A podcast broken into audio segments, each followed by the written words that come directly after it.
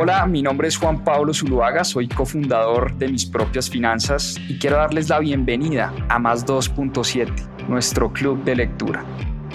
Durante 52 semanas leímos un libro todas las semanas y en este club de lectura van a encontrar la conversación de todo lo que aprendimos a través de la lectura.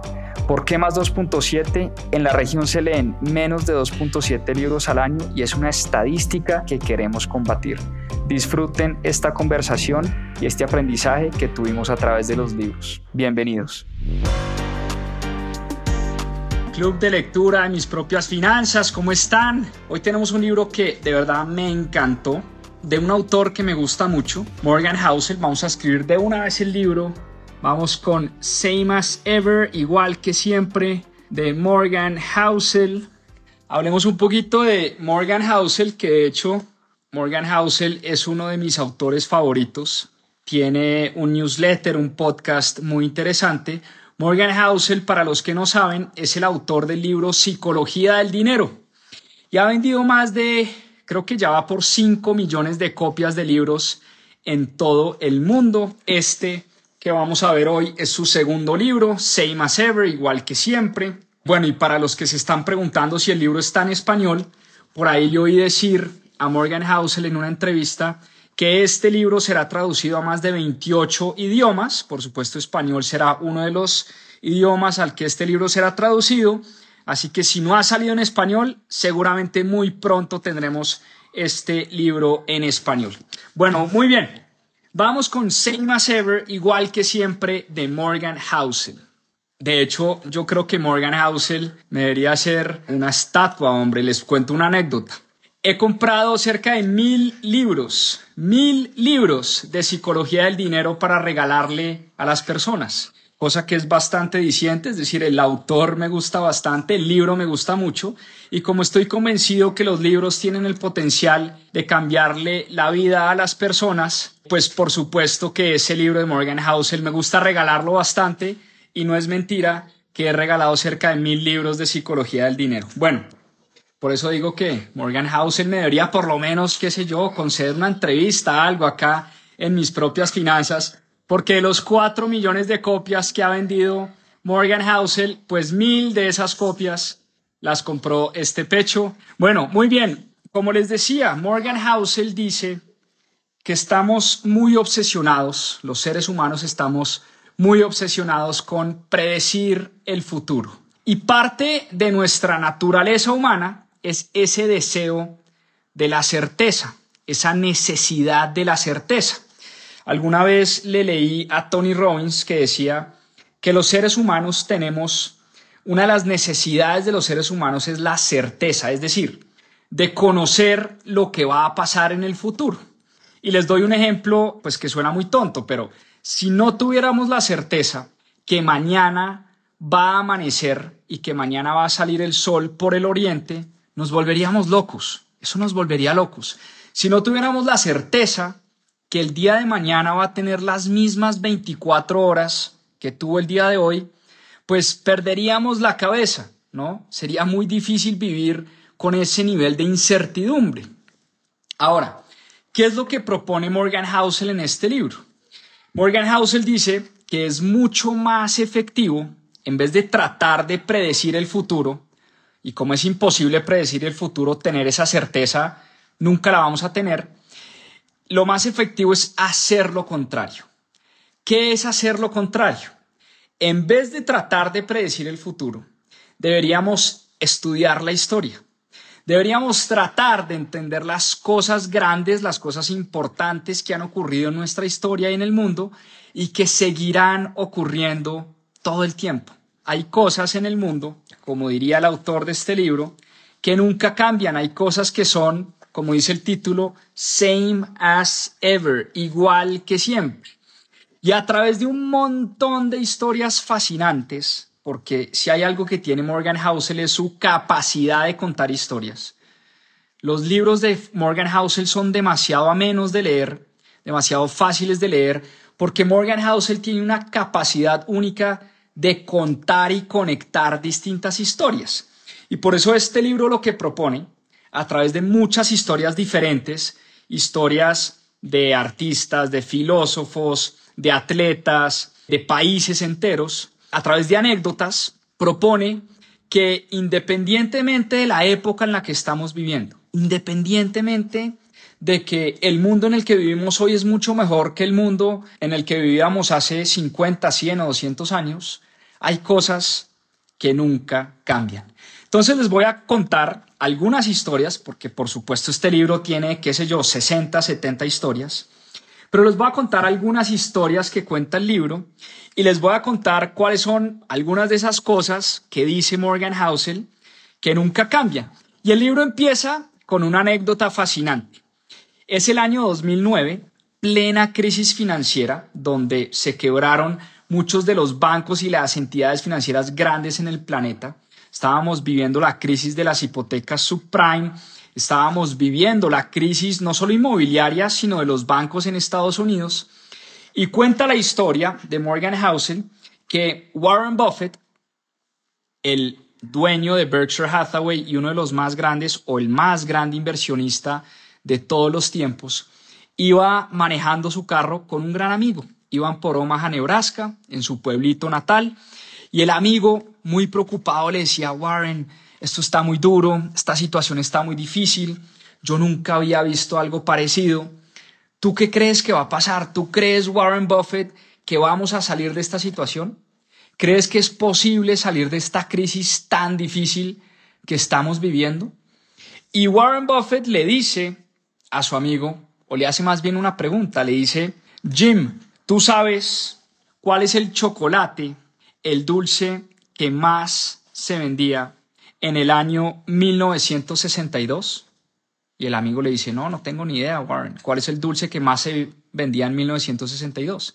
Y Warren Buffett le dice, el Milky Way. ¿Y sabes cuál es el dulce que más se vende en el año 2009? Y Jim le dice, no, no tengo ni idea, Warren, ¿cuál es el dulce que más se vende en el año 2020. Y Warren Buffett le dice el Milky Way. En otras palabras, pareciera que hay cosas que nunca, nunca, nunca, nunca cambian. Y Warren Buffett sí que es consciente de este tipo de cosas y por eso es uno de los tipos más genios que hay en el mundo de las inversiones. Warren Buffett sabe que hay cosas que, así como funcionan hoy, van a funcionar en 20, 30, 50 o 100 años. Y les pongo ejemplos jocosos de la forma en la que piensa y la forma en la que invierte Warren Buffett contada en muchas de sus cartas a sus accionistas y en sus libros. Warren Buffett se hace preguntas como, ¿los hombres y las mujeres se afeitan hoy? La respuesta es sí. ¿Será que los hombres y las mujeres se van a seguir afeitando en 30 o 40 años? Bueno, pues la respuesta es hay una altísima probabilidad de que los hombres y las mujeres nos sigamos afeitando en 30 o 40 años. Pues Warren Buffett decide comprar la marca más icónica de cuchillas de afeitar en el mundo, que es Gillette. Lo mismo pasó con Coca-Cola. Warren Buffett se hace la pregunta, ¿será que la gente seguirá tomando Coca-Cola en 20, 30 o 40 años? Y Coca-Cola es una marca que, a pesar de, ¿no? de todas estas eh, nuevas tendencias de comida saludable y bebidas saludables y todo, la gente sigue tomando más y más Coca-Cola. Los consumos de Coca-Cola todos los años incrementan en el mundo. Entonces Warren Buffett invierte en Coca-Cola con algo de certeza de que la gente seguirá comprando y tomando Coca-Cola en el mundo. Entonces esa es la forma en la que piensa Warren Buffett. Y fíjense qué curioso, Morgan Housel, que habló de psicología del dinero, abre este capítulo o abre este libro hablando de uno de los inversionistas que realmente entiende cómo funciona la psicología humana, cómo funciona el comportamiento humano y cómo hay cosas que, como dice el libro, jamás cambian. ¿Listo? Otra de las cosas que nunca van a cambiar, según Morgan Housel, es que no tienes idea lo que va a pasar o para dónde vas o qué será de nosotros en el futuro. Nadie, absolutamente nadie, tiene la bola de cristal. Y hay una cosa que nunca la había pensado de esa manera, solo este libro me la hizo pensar así, y es que el más mínimo detalle puede cambiar el curso de la historia. Y les voy a contar dos historias que cuenta Morgan Housel en su libro. La primera historia habla de la batalla de Long Island en la época de la independencia de Estados Unidos, cuando Estados Unidos estaba peleando contra los británicos. Resulta que en esa batalla de Long Island, cuenta el libro, que el viento no sopló tan fuerte cierto día. Y como ese día el viento no sopló tan fuerte, las tropas inglesas que se transportaban en velas hacia donde estaban las tropas del general George Washington no pudieron llegar a destruir el ejército de George Washington. Entonces, un poco la conclusión del libro es, si el viento hubiera soplado un poquito más fuerte ese día, los británicos hubieran llegado mucho antes a esa batalla de Long Island y hubieran destrozado y hubieran acabado con las tropas del general George Washington y probablemente hay una altísima probabilidad de que Estados Unidos hoy como la conocemos, hoy la nación más poderosa del planeta, jamás hubiera existido o tal vez no hubiera existido como la conocemos hoy. Ese dato me pareció increíble. Que el viento no haya soplado tan fuerte quiere decir que Estados Unidos no hubiera existido como lo conocemos hoy. Otra historia. Ustedes la recuerdan muy bien. Primera Guerra Mundial. El hundimiento del Lusitania, del barco de Lusitania. Se debió el hundimiento del Lusitania por parte de las tropas alemanas, que fue lo que generó que Estados Unidos entrara a la Primera Guerra Mundial. Muchos de ustedes recuerdan bien esa historia. Ese hundimiento de Lusitania, ¿saben a qué se debió? No lo van a creer, y es fascinante como Morgan Housel lo cuenta. Ese hundimiento se debió a que uno de los capitanes de esa nave, de ese barco, apagó las hogueras del barco y eso hizo que el barco se retrasara un día más, que el barco zarpara un día más hacia su lugar de destino. Como ese barco se demoró un día más, al otro día, ese barco fue hundido por las tropas alemanas. ¿Quién sabe si ese barco hubiera zarpado cuando estaba destinado a zarpar? Si ese capitán no hubiera apagado las hogueras del barco, seguramente ese barco no hubiera sido encontrado por las tropas alemanas en mitad de su rumbo y seguramente, o nunca sabremos, si Estados Unidos se hubiera sumado a la Primera Guerra Mundial.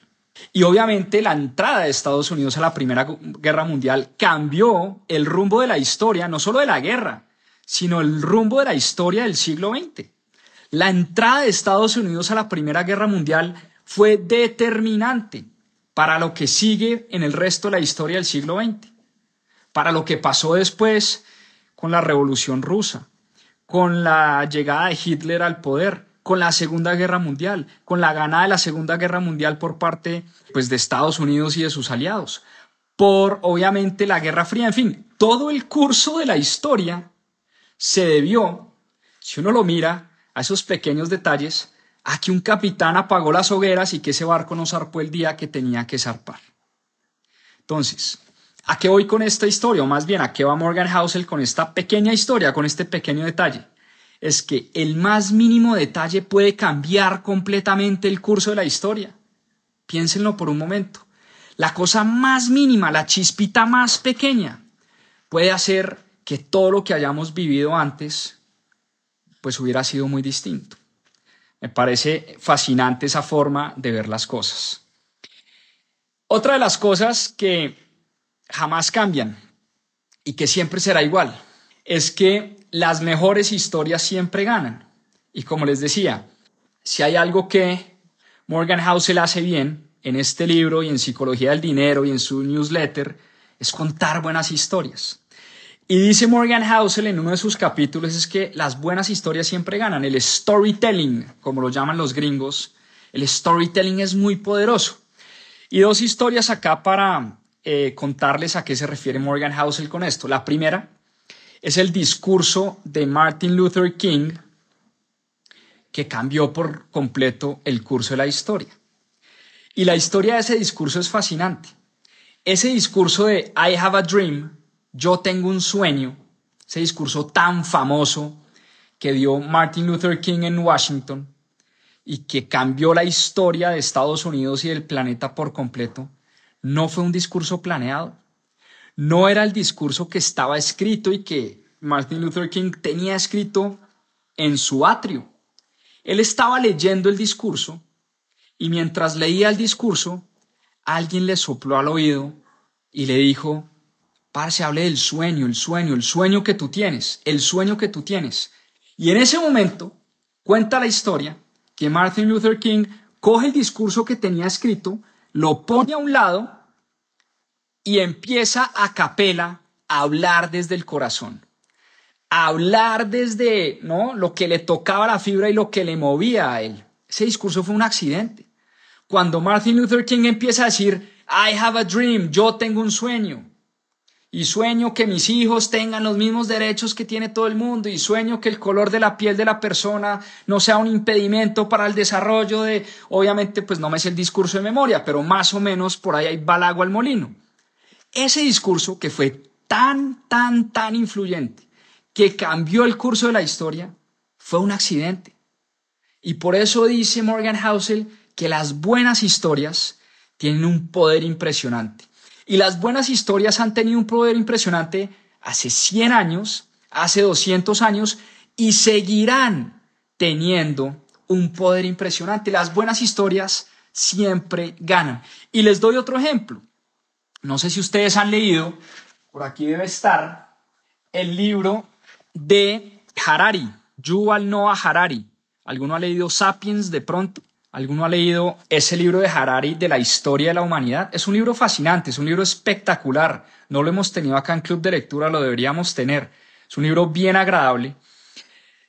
Y eh, curiosamente, pues Harari que ha vendido, no sé, 30 o 40 millones de copias de libros en el mundo entero, es uno de los libros más, más leídos en nuestra época. Harari ha despertado muchísimas envidias por parte de sus colegas, por parte de antropólogos, por parte de sociólogos, por parte de historiadores, porque dicen muchos colegas de Harari que Harari no, no dice nada nuevo, no cuenta nada nuevo, que todo lo que está escrito en el libro de Harari, pues ya se sabía. Entonces, si todo lo que escribe Harari ya se sabía y ya estaba escrito y ya lo conocíamos, ¿por qué un libro, un solo libro, es capaz de vender más de 20 o 30 millones de copias alrededor del mundo? ¿Por qué ese solo libro está traducido a más de 35 idiomas en el planeta? Si no tiene nada original, si no tiene nada nuevo. Simplemente, y, y no simplemente digo, lo más importante de Harari es la forma de contar la historia. Eso es lo que tiene un verdadero impacto. Y nuevamente, como nos dice Morgan Housel, las mejores historias siempre ganan. El libro de Sapiens de Harari, lo que leemos en el libro de Sapiens, ya lo conocíamos, ya alguien lo había escrito antes. La data, los libros, el, perdón, las historias, todo lo que está escrito en el libro de Harari no es nada nuevo.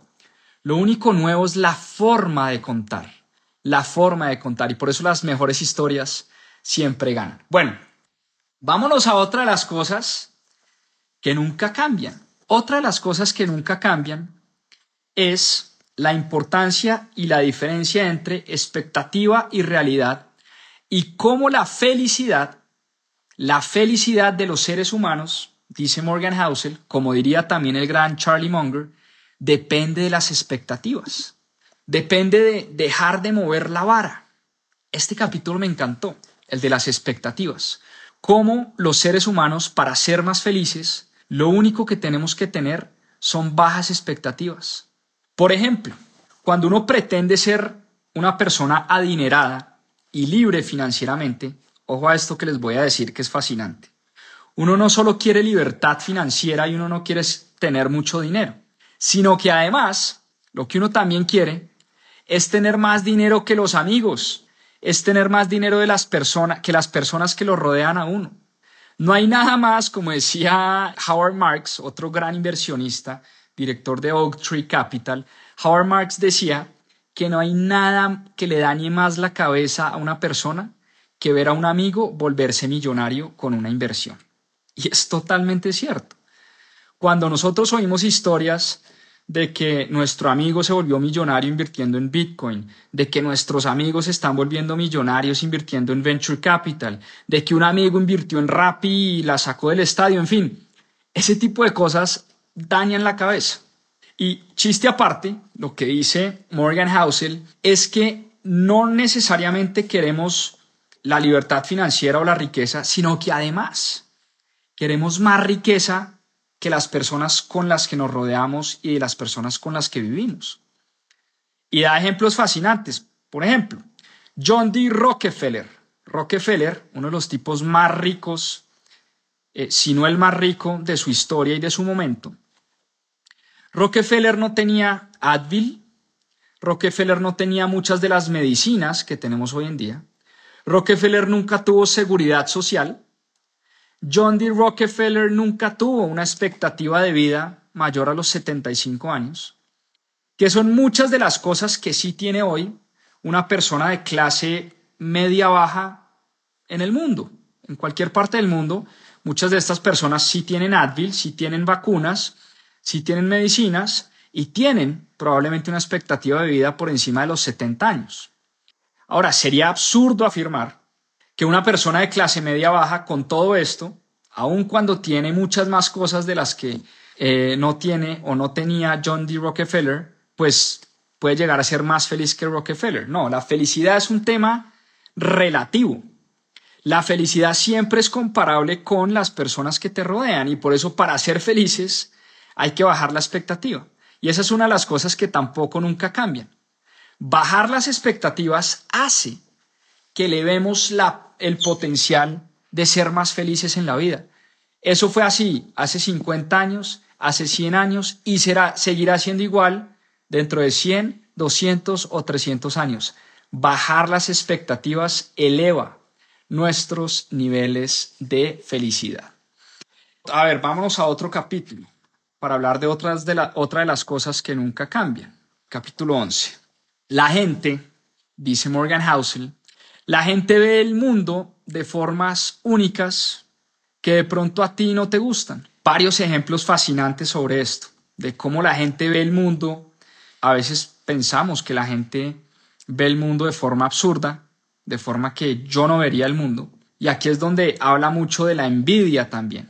A veces tendemos a poner en un pedestal a ciertos personajes que admiramos en la vida, pero no nos damos cuenta que para llegar allá también tendríamos que adoptar todas las características que tiene esa persona. Me explico y doy un par de ejemplos que da Morgan Housel en su libro. Isaac Newton, pues claramente una de las mentes más brillantes que ha pasado por este planeta, un científico espectacular que podía calcular el movimiento mecánico de los cuerpos humanos, de los cuerpos celestes y de las cosas materiales que hay en el mundo. Isaac Newton, famoso por su teoría de la gravedad. Pues bien, Isaac Newton, que era un científico espectacular, un científico muy famoso, una persona brillante, curiosamente, era también adicto a la alquimia, era adicto a la magia, creía en un montón de cosas muy raras, muy efímeras, difíciles de probar por la ciencia, y además lo perdió todo invirtiendo en la bolsa de valores. ¿Cómo es posible que una de las mentes más brillantes del planeta lo haya perdido casi todo invirtiendo en una acción de una compañía que se llamaba la South Sea Company? Y la South Sea Company empezó a vender acciones en la bolsa de valores.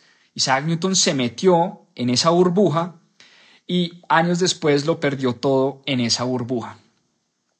Entonces, Newton, que era todo un gran científico, también tenía sus grandes fallas. Les doy otro ejemplo que pone Morgan Housel en su libro. Elon Musk. Elon Musk tiene varias compañías famosísimas. Elon Musk está tratando de enviar humanos a Marte. Elon Musk está tratando de viajar a la luna. Elon Musk está tratando de conquistar y desbancar a General Motors, a Mercedes-Benz, a BMW y a todos los fabricantes de carros y posicionarse como el número uno de fabricante de carros eléctricos en el, en el planeta. Pero a su vez, todos sabemos de primera mano que Elon Musk es un tipo raro que cree que las reglas a él no le aplican y empecemos por las barbaridades que dice en su cuenta de X, que además ya es dueño de, de X anteriormente Twitter. Entonces, todo lo que admiramos de Elon Musk también viene con un montón de falencias y un montón de cosas que seguramente no quisiéramos aplicar. Y les doy otro ejemplo, Steve Jobs. Para los que han leído la, la biografía de Steve Jobs de Walter Isaacson, Steve Jobs pues era un verdadero genio. Sobra decir que Steve Jobs, fundador de Apple, era un verdadero genio. ¿Cuántos no admiramos lo que ha construido o lo que construyó Steve Jobs en vida? ¿Cuántos no consumimos productos de Apple? iPhones, iPads, AirPods, computadores, en fin. Lo que construyó en vida ese señor es verdaderamente impresionante.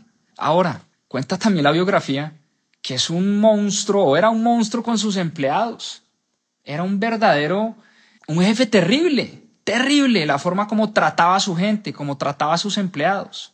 Entonces, todo lo que traen Isaac Newton, Elon Musk, Steve Jobs, también viene recargado de unas cosas no muy positivas.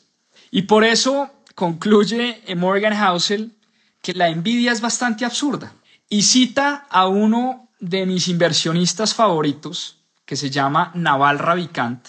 Naval Ravikant dice que la envidia, sentirla es bastante absurda, porque si nosotros verdaderamente quisiéramos tener la vida de Elon Musk, por darles un ejemplo, y si nosotros quisiéramos ser los fundadores de Tesla, quisiéramos mandar seres humanos a Marte, quisiéramos construir cohetes y todo lo fantástico que ha hecho Elon Musk en la vida, también diría Naval Ravikant, tendríamos que tener la personalidad de Elon Musk, la intensidad de Elon Musk, las adicciones que tiene Elon Musk, el físico y el cuerpo que tiene Elon Musk, los hábitos que tiene Elon Musk. Entonces, cuando uno se pone a pensar, diría Naval Ravikant, verdaderamente yo estoy dispuesto a cambiar todo lo bueno que tiene Elon Musk, pero también adoptando todo lo malo que tiene Elon Musk. Y la respuesta casi siempre es no. Por eso sentir envidia es un poco absurdo. Y por eso la gente del mundo de formas que a ti de pronto no te gustan, y eso es así, y fue así hace 50 años, hace 100 años, y seguirá siendo igual en los próximos 20, 50 o 100 años. Bueno, vamos a otra de las cosas que nunca cambian y como les conté al principio del resumen. Otra de las cosas que nunca cambian y nunca van a cambiar es nuestra necesidad humana de querer la exactitud, de necesitar saber lo que va a pasar en el futuro. Queremos certeza, queremos certeza. Y por eso tenemos esa necesidad, a veces muy nociva, de, por ejemplo, creerle a muchos economistas, banqueros, financieros, que tratan de predecir el futuro. Todo el tiempo nos la pasamos leyendo informes sobre qué va a pasar en el 2024, cuál es la acción que va a subir, cuáles son las predicciones de, qué sé yo, de JP Morgan. La semana pasada veíamos las predicciones de BlackRock para el 2024 en inversiones. Tenemos esa necesidad que viene de adentro, esa necesidad intrínseca de saber qué nos depara el futuro. Y por eso se dan las historias de las burbujas. Y las historias de las burbujas, Morgan Housel lo resume de manera fascinante. ¿Por qué se crea una burbuja económica? Es muy fácil de explicar una burbuja económica. Y es más o menos de esta manera. Cuando la economía está estable, cuando las cosas están bien, solemos tomar decisiones que llevan a la inestabilidad. Cuando la economía está estable, por ejemplo, nos volvemos más optimistas de lo normal y cuando nos volvemos más optimistas de lo normal, nos sobreendeudamos.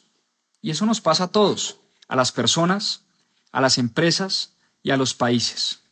Cuando nos endeudamos, ¿qué pasa? Cuando hay mucha deuda, cuando ese nivel de deuda empieza a crecer y se vuelve insostenible, ¿qué pasa? La economía se vuelve inestable. Por eso la estabilidad en sí es desestabilizante, curiosamente. No podemos tener estabilidad sin tener desestabilidad. Suena paradójico, pero hace mucho sentido. Tony Robbins resume la historia en una frase brillante. Tony Robbins decía lo siguiente, los buenos tiempos crean hombres flojos. Los hombres flojos crean malos tiempos. Los malos tiempos crean hombres fuertes y los hombres fuertes crean buenos tiempos. Ese es el ciclo de la historia. Es una frase fascinante y empieza por donde quieras, empieza al revés. Los tiempos difíciles crean hombres fuertes. Los hombres fuertes crean buenos tiempos. Los buenos tiempos crean hombres débiles y los hombres débiles crean malos tiempos. El ciclo de la vida, el ciclo de la historia, el ciclo de las economías y por eso las burbujas, por eso los ciclos económicos, por eso los ciclos financieros son inevitables, siempre ocurrirán, han ocurrido hace 100 años, hace 50 años, van a seguir ocurriendo. La historia y la crisis económica después de la pandemia no es la última crisis que nos va a tocar vivir, eso sí se los puedo firmar y asegurar.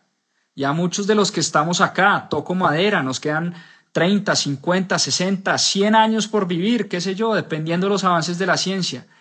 No será la última vez que nos toque vivir un ciclo económico. Y por eso esa es de las cosas que nunca cambian. Otra de las cosas que nunca cambian y esta sí que me gusta, es que todos queremos volvernos ricos rápido. Eso es parte de la naturaleza humana. ¿A quién no le gustaría? ¿A quién no le gustaría volverse rico de la noche a la mañana? Así como dice la Biblia. Que levante la mano quien tire la primera piedra, ¿no? ¿A quién no le gustaría volverse rico de la noche de la, noche a la mañana? A todo el mundo. Eso jamás cambiará. Eso jamás acabará.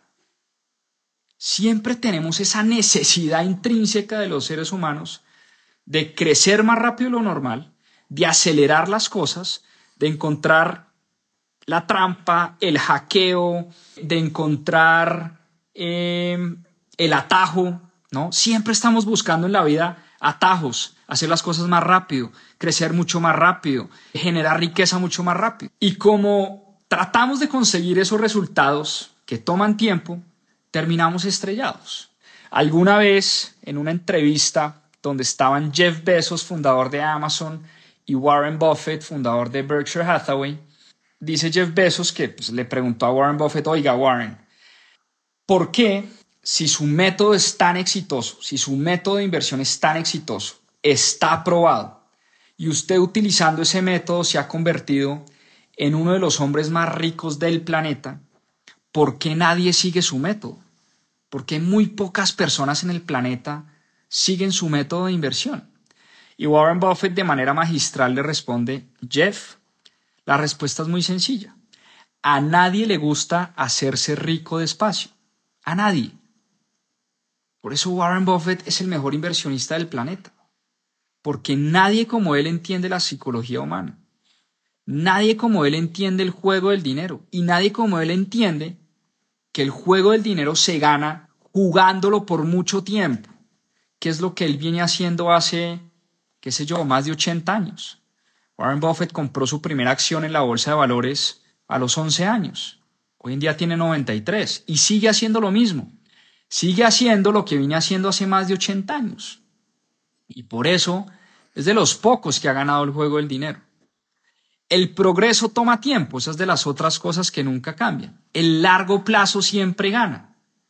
Pero como toma tiempo, como los buenos resultados en la vida toman tiempo, son demorados, necesitan de trabajo y de mucho esfuerzo, a veces nos da pereza, nos da pereza esperar. Casi nadie, casi nadie es capaz de esperar 80 años para llegar y tener siquiera un por ciento de la fortuna que tiene Warren Buffett. Buffett no sería uno de los tipos más ricos del planeta si no fuera por su longevidad, por su capacidad de esperar. Y es impresionante la cantidad de progreso que pudiéramos llegar a lograr en largo plazo, pero es bastante aburrido. Y eso es una de las cosas que nunca cambian. El progreso toma tiempo, pero como es aburrido progresar de manera constante y resistente y resiliente y, todos los días un poquito, pues muy pocos de nosotros progresamos. Y por el contrario, cada vez estamos peor. Cada vez tenemos menos dinero, menos salud, menos pelo. Eh, lo, que, lo que tenemos es más años, pero como que cada vez estamos peor porque nos da pereza progresar. Es mucho más cómodo alimentarse mal, es mucho más cómodo dormir pocas horas, es mucho más cómodo trabajar poquito, es mucho más cómodo eh, invertir en, en estafas, invertir en cosas que cree uno que lo va a hacer a uno millonario de la noche a la mañana. Eso es mucho más, es mucho más fácil. Lo difícil es el progreso que toma tiempo, el progreso que toma tiempo. Y finalmente, el último capítulo, que es un capítulo fascinante para mí, el que más me gustó y el que más me puso a pensar y a reflexionar, es que el desacuerdo siempre va a existir, pero aquí es donde está el quid del asunto. El desacuerdo entre personas siempre existirá, no porque las personas pensemos diferente y hagamos cosas diferentes, sino porque todos hemos vivido experiencias de vida distintas. Y como la forma en la que pensamos y la forma en la que hacemos las cosas depende de las experiencias que hemos tenido en la vida, siempre vamos a tener desacuerdos en la vida. Siempre vamos a ver la vida de manera distinta. Y siempre nos va a costar entender al, al otro. Uno siempre dice, este huevón, ¿por qué piensa así? Yo no entiendo. ¿Cómo es posible que alguien pueda pensar de esa manera? ¿Quién no ha dicho esa frase en su vida? Todos sin excepción. O sea, una vez oye unas personas diciendo unas barbaridades, para uno son barbaridades. Pero para esas personas tienen toda la lógica del mundo, toda la lógica del mundo. Esa persona diría lo mismo de uno. Juan Pablo, ¿cómo es posible que piense de esa manera? ¿Cómo es posible que diga y piense y haga semejantes cosas tan absurdas? Ahora, la pregunta es, ¿cómo las experiencias que has tenido reflejan lo que piensas y lo que haces hoy en la vida? ¿Cómo las experiencias que has vivido en tu vida reflejan tu forma de pensar? Una persona que nació, por ejemplo, en medio de la Gran Depresión, es imposible que piense como tú acerca de las inversiones. Es imposible. Es imposible que no sea una persona más aversa al riesgo. Es realmente imposible. Una persona que le tocó vivir los periodos de hiperinflación en los años 80 y 90, en Bolivia, en Venezuela, en Argentina, una persona que ha vivido periodos de hiperinflación, es imposible que no le dé pánico cuando oye la palabra inflación. En cambio, una persona como los gringos, por ejemplo, que nacieron en los últimos 20 o 30 o 40 años, que jamás habían vivido periodos de inflación, porque desde los años 80 Estados Unidos tuvo una inflación del 2, máximo 3% anual, los gringos se escandalizaron cuando oyeron que su inflación ya tocaba el doble dígito. 10%, 11%. Eso para un gringo es verdaderamente escandalizante. Un gringo que oye que en su país hay inflaciones del 10% es una locura. Un argentino que oye que en su país la inflación está en 10% hace una fiesta, se pega una borrachera, porque está acostumbrado a vivir inflaciones del 100%. Entonces, fíjense cómo es tan difícil entender a la otra persona porque jamás hemos vivido, jamás hemos experimentado, jamás hemos tenido la historia que ha tenido esa persona. Y por eso nos cuesta tanto como seres humanos estar de acuerdo en muchas de las cosas. O más bien, si ustedes ven en sus cuentas de redes sociales, sus cuentas de Instagram, sus cuentas de Twitter, sus cuentas de Facebook, de Meta, generalmente la gente lo que hace es reafirmar la forma como uno piensa. ¿Por qué? Porque en Twitter, por ejemplo, generalmente sigues a las personas que piensan como tú. Y eso es un poco absurdo. También tenemos que seguir en Twitter y en X a las personas que piensan distinto, que nos obligan a tratar de ponernos en los zapatos de, una persona que piensa muy diferente a uno. Y creo que una de las invitaciones que hacen los libros en general es invitarnos a pensar como piensan los demás, como piensan los demás. Eso es lo más complejo y de las cosas más difíciles que hay. Leer, por ejemplo, cuando uno lee Viva el socialismo de Thomas Piketty. Algunas personas dirán, yo jamás compraría ese libro y jamás tendría ese libro en mi biblioteca. ¿Cómo así que viva el socialismo? ¿Qué es esa cosa tan absurda? Pues un poco la invitación es, hay que empezar a leer también opiniones, ideas, pensamientos de personas que no piensan igual que uno, personas que no piensan igual que uno.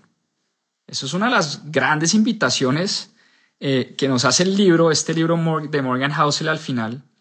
Y esa es una de las cosas que nunca van a cambiar. El desacuerdo siempre existirá. Nunca, nunca, nunca vamos a tener personas que piensen igual y por eso van a existir los desacuerdos, las guerras, las peleas. Por eso en los congresos, no solo en Colombia, sino en el mundo entero, se pelean, se dan en la jeta, se gritan, se ignoran, porque son personas que piensan muy distinto, pero que además les cuesta mucho y nos cuesta mucho, nos cuesta mucho pensar como piensa la otra persona. Ahora, el libro cierra con una serie de preguntas.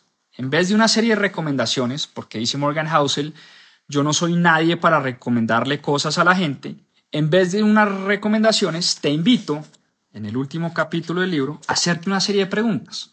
Les voy a leer algunas. Por ejemplo, y me perdonan aquí la traducción chipchombiana. ¿Cuáles de tus ideas cambiarías si hubieras nacido en otro país o en otro o en otra generación, perdón? Segunda pregunta. ¿Qué de lo que hoy creo que es verdad simplemente es un buen mercadeo? ¿Qué de lo que hoy crees que es verdad simplemente es un buen mercadeo? Por ejemplo, que las galletas Tosh son saludables. ¿Eso será cierto o será simplemente un buen mercadeo? Que la Coca-Cola cero me hace menos daño. ¿Será eso cierto o será únicamente mejor mercadeo? Háganse esa pregunta. ¿Qué pareciera insostenible, pero es simplemente una nueva tendencia que aún no has aceptado? Piensen en la inteligencia artificial, el metaverso, las criptomonedas, la persona que se rehúsa a creer que las criptomonedas, por ejemplo, llegaron para quedarse, o que la inteligencia artificial definitivamente llegó para quedarse y va a cambiar el mundo y es como la siguiente gran revolución tecnológica, así como lo fue la revolución industrial en los años 1700. Hay gente que se rehúsa a pensar que este mundo será dominado por máquinas y por robots y, y porque, porque simplemente es una verdad que no quiere aceptar. Estoy preparado, siguiente pregunta, ¿estoy preparado o estoy preparada a lidiar con riesgos que todavía ni siquiera me imagino? ¿Estoy preparado para eso? ¿Estoy preparado, como decía Nassim Taleb, para los famosos cisnes negros? Párense ustedes en diciembre del 2019. ¿Quién en sus cinco sentidos pensaba que se venía una pandemia que iba a bloquear el mundo entero, que iba a cerrar las fronteras del mundo y que nos iba a afectar a todos los seres humanos del planeta. 0% de las personas. 0%. Nadie, nadie en sus cinco cabales estaba listo para la pandemia que se venía en el 2020. Entonces, ¿estás preparada para cosas y riesgos que todavía ni siquiera te imaginas? ¿Estás preparada o estás preparado? Siguiente pregunta. ¿Cuál de las ideas que tienes hoy están condenadas a morir? ¿Cuál de las ideas que tienes hoy están condenadas a morir? ¿Hay alguna idea que definitivamente va a morir pronto? Es una muy buena pregunta. Y bueno, cierro con la pregunta del título del libro. ¿Cuáles son esas cosas que han sido verdad siempre, que seguirán siendo verdad siempre y que nunca van a cambiar? ¿Cuáles son las cosas, como dice el libro, que seguirán siendo iguales toda la vida, same as ever. Esas cosas que nunca cambian. Escríbanlas, anótenlas, estudienlas. En vez de tratar de predecir el futuro, la invitación que nos hace Morgan Housel es a estudiar la historia, a estudiar las cosas que nunca han cambiado, que no van a cambiar y que seguirán ocurriendo de la misma manera. Les acabo de mencionar, no sé, 10 o 12 cosas que nunca cambian. Como les digo, este libro tiene más de 60, 70 historias fascinantes. Una de las grandes virtudes de Morgan Housel es eso, su capacidad de contar buenas historias. Lean el libro, compren el libro. Para los que estaban preguntando si está o no en español, repito, Morgan Housel dijo que este libro va a ser traducido a 28 idiomas, así que próximamente lo tendremos en español. Si lo pueden leer en inglés, a mí por qué me gusta leer en inglés, porque así mantengo, bueno, mantengo la mente pensando un poquito en inglés y leyendo en inglés y para que no se me olvide el idioma. Yo soy flojo para los idiomas y por eso trato de leer casi todo en inglés para que no se me olvide. Espero les haya gustado el resumen. A mí me encantó, me fascinó este libro, me encantó, lo recomiendo muchísimo. Same as ever, Morgan Housel, autor de Psicología del Dinero, uno de los autores que más me gusta, uno de los autores que más me pone a pensar y además un autor muy ameno y muy fácil de leer. Este libro te lo lees en tres, cuatro sentadas, es riquísimo de leer, no es muy largo, tiene buenas historias, es bien agradable. Y bueno, espero les haya gustado el resumen de hoy, espero se hayan conectado con este club de lectura. Nos vemos el próximo domingo con un nuevo libro. Vamos a ver qué escogemos. Tengo por ahí un candidato. Por ahora les deseo una gran semana, a sacarla del estadio. Vamos con toda empezando desde hoy mismo. Planeen la semana, planeen qué va a pasar con su semana de lunes a viernes y verán que todo será mucho más fácil. Muchas, muchas gracias, que descansen y como decimos acá siempre, a seguir aprendiendo. Chao, chao, nos vemos.